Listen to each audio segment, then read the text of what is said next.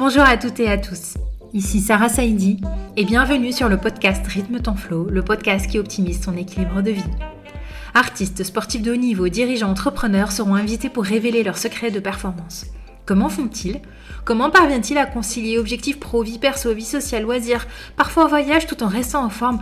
Et quelle pression Et pourtant, ils sont humains, comme vous et moi, et ils arrivent à optimiser leur flow, c'est cette zone de génie qui leur permet de relever de grands défis. Bref, j'aborderai l'équilibre avec des équilibristes d'exception et j'accompagne moi-même les personnes ambitieuses à faire carrière sans s'oublier. Vous aurez ici plein de ressources pour optimiser votre productivité sans vous sacrifier. Je suis convaincue qu'il est possible d'associer équilibre et ambition. J'aimerais vous livrer le maximum d'outils pour que vous puissiez vous aussi vous dire que vous méritez d'être ambitieuse ou ambitieux, de rêver, de croire en vous pour atteindre vos objectifs et vivre la vie de vos rêves. Alors ensemble, redéfinissons la réussite. Je ne vous en dis pas plus. Ne manquez pas les nouveaux épisodes tous les mercredis pour apprendre vous aussi à rythmer votre flow. Et pour rester en contact, retrouvez-moi sur Instagram ou YouTube sur Rythme ton flow ou sur LinkedIn, Sarah Saidi. Je vous souhaite une très belle écoute, abonnez-vous pour ne manquer aucun épisode et si vous aimez, notez-nous 5 étoiles. Bonjour à toutes et à tous. Dans ce premier épisode, je vous explique ce qu'est le flow. Déjà, le mot flow a été posé en 1975 par un psychologue hongrois dont le nom est très compliqué à prononcer. Mais si j'essaye, ça fait Sijikemitaili, euh, qui interviewait en fait plusieurs personnes qui décrivaient une expérience euh, qu'il retraçait comme étant portée par un courant dans une rivière.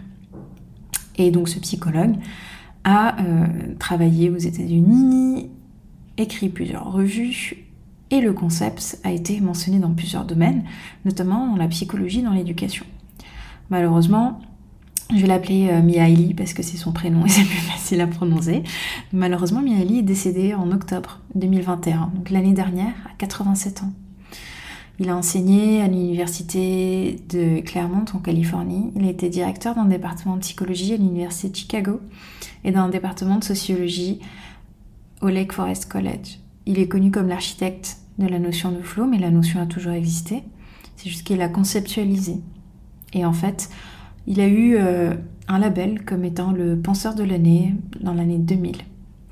Il a beaucoup travaillé, mais j'ai l'impression que dans les années 70, les médias étant moins développés, ce concept s'est moins développé que d'autres concepts euh, que j'évoquerai plus tard. Juste pour remettre les choses dans leur contexte, en fait, qu'est-ce que le flow? Le flow, c'est un état d'immersion totale. Vous pouvez le ressentir quand vous êtes concentré sur une activité particulière sur laquelle vraiment vous êtes hyper motivé, vous avez beaucoup d'intérêt. Et euh, vous ne sentez pas le temps passer, c'est le fait de se sentir absorbé par quelque chose. Dans cette expérience, Mihaly a relevé six critères. Le premier étant une concentration intense, qui fait qu'en fait vous êtes réellement ancré dans le moment présent. La deuxième, c'est une disparition entre le sujet et l'objet. Qu'est-ce que ça veut dire? Ça veut dire que si vous êtes artiste par exemple, artiste peintre, eh ben en fait vous incarnez la peinture. Si vous êtes écrivain, vous incarnez l'écriture. Plus de distance entre ce que vous faites et ce que vous êtes.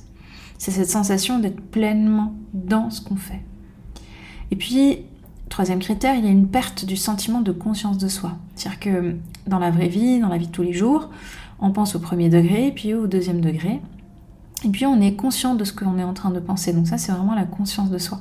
Or, dans un état de flou, on perd ce sentiment de conscience puisqu'on est pleinement observé dans ce qu'on fait. Le quatrième critère, c'est la sensation de contrôle et de puissance sur l'activité. Et ça, c'est complètement ouf comme sensation. Elle est très connue par euh, bah, les sportifs notamment. Euh, sur une compétition où ils sentent approcher en fait la victoire et qu'ils contrôlent pleinement la situation. Le flow est un domaine à part entière et euh, je suis euh, vraiment ravie en fait que ce concept-là puisse s'appliquer à tout le monde, à tous les domaines. Euh, c'est une caractéristique qui est avant tout humaine et non sectorisée. Et ça, c'est vraiment ce qui est le plus intéressant et ce qu'on va chercher à explorer tout au long du podcast. Le cinquième critère, c'est la distorsion de la perception du temps. C'est le fait de se sentir tellement absorbé qu'on ne voit pas le temps passer. Je pense que c'est une notion que tout le monde à un moment a expérimenté, c'est de dire mais je ne vois pas le temps passer.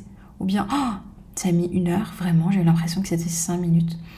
La distorsion de la perception du temps, elle est connue aussi en, hypnose, où on perd un peu la notion du temps. Mais là, c'est pareil pour le flow.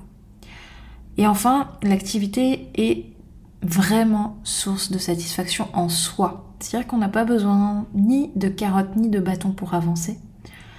Rien que la réalisation de l'activité rend heureux. Et a tout son sens. Et c'est en cela en fait que je trouve que le concept de flow est très puissant.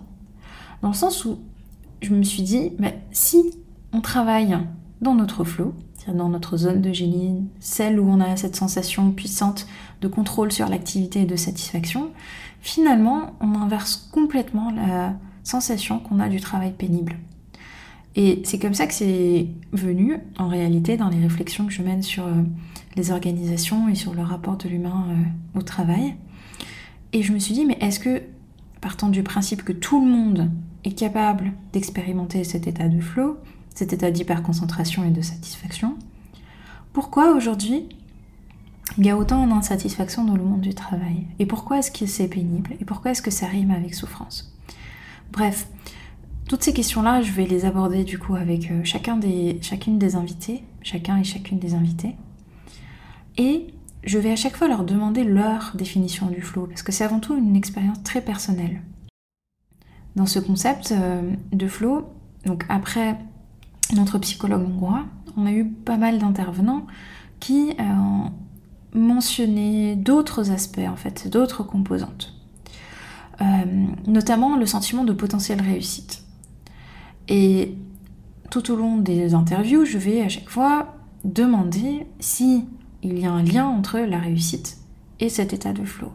Est-ce qu'on peut réussir sans expérimenter cet état de flow? Parce que finalement, si on réussit sans expérimenter de flow, qu'est-ce que veut dire le réussite? Vu que l'état de flow est par définition une sensation de forte satisfaction, de contrôle, d'absorption en dans la réalisation. Bref, cette notion est tellement passionnante et tellement profonde que je trouve qu'il est aujourd'hui encore sous-exploité ce concept de flow et j'ai vraiment à cœur de le porter encore plus loin et encore plus haut. Pourquoi? Parce que Autant des années 90 et 2000, quand la croissance était bien, bien élevée et avant euh, toutes les crises qu'on a connues, financières puis sanitaires, le hard work était vraiment à la mode. Et puis, euh, on se plaisait, on était super fiers de dire euh, work hard, play hard. Et c'était le symbole de la réussite que de travailler beaucoup, de travailler dur. Et puis, il y a eu un phénomène inverse, par exemple le slowpreneuriat, ou la semaine de 4 heures, ou l'éloge de la lenteur un peu euh, comme une réaction à la surproductivité. Bah, en fait, aujourd'hui, euh, on arrive à être beaucoup plus productif en travaillant moins. Ce qui me pose problème conceptuellement parlant, c'est que si on travaille plus, on travaille moins, en fait, c'est relatif. Plus ou moins que quoi Plus ou moins que comment Plus ou moins où, en fait Et du coup, pour moi, le hard work et le slow work est une tension en soi, parce qu'on va aller chercher à faire plus ou chercher à faire moins. Alors qu'en fait, le flow at work, c'est juste être dans l'instant présent, pleinement absorbé. Derrière, ça veut dire que c'est un état qui est moins mental et donc qui est plus naturel. Et c'est pour ça que dans la recherche de flow, la première chose euh, qui vient est en fait une étape d'introspection pour pouvoir y rentrer. Donc oui, l'effort à faire au départ, il est plus coûteux, mais la satisfaction à la fin est tellement puissante que euh, ça, en vaut, euh, ça en vaut le coup. Alors que le hard work et le slow work, en fait, c'est mettre des limites, c'est mettre des cadres, c'est mettre une intensité. Le flow, c'est en fait suivre son rythme. Et c'est ça que je trouve passionnant. Alors vous allez me dire, ça a l'air trop beau, et puis on a l'impression que ça vend du rêve. Ah oui, c'est trop beau et ça vend du rêve. Il y a quand même un... Il y a quand même des limites en fait. Euh, la première, c'est que si on se contente en fait de travailler uniquement sous cet état d'absorption et de flow, euh, on risque de travailler beaucoup et de perdre un peu la réalité des choses. Je vous cite un exemple. Euh, vous voyez les, auteurs et les philosophes qui écrivent la nuit et dorment toute la journée. ils vivent complètement décalés de notre, bah, de la société et puis de notre rythme. Alors moi, mon objectif, c'est pas de d'inviter à avoir des rythmes de vie complètement décalés sous prétexte qu'on est un hibou et qu'en fait on travaille mieux la nuit. euh, mon objectif c'est de rythmer son flow, c'est-à-dire que de repérer en fait cette zone de concentration et de venir l'optimiser. Et c'est comme ça en fait qu'on arrive à rendre beaucoup plus réaliste et beaucoup plus concret cet état de flow. Bref, donc à tous les invités, je vais leur demander leur propre définition, mais aussi comment en fait ils ont réussi à mettre en place un rythme. Et c'est comme ça qu'on décortique ensuite la notion d'équilibre pro-perso. L'équilibre pro-perso aujourd'hui est une grande euh, question. Je vais l'aborder au prochain épisode et je vais vous expliquer pourquoi la balance du plus et du moins dans l'équilibre est complètement erronée et pourquoi aller chercher son flow en fait pour optimiser son équilibre peut réellement instaurer quelque chose de beaucoup plus long terme et un équilibre sain qui peut durer dans le temps. Je vous remercie pour votre écoute. J'espère que le flow n'a plus de secret pour vous. Et puis je vous dis au prochain épisode.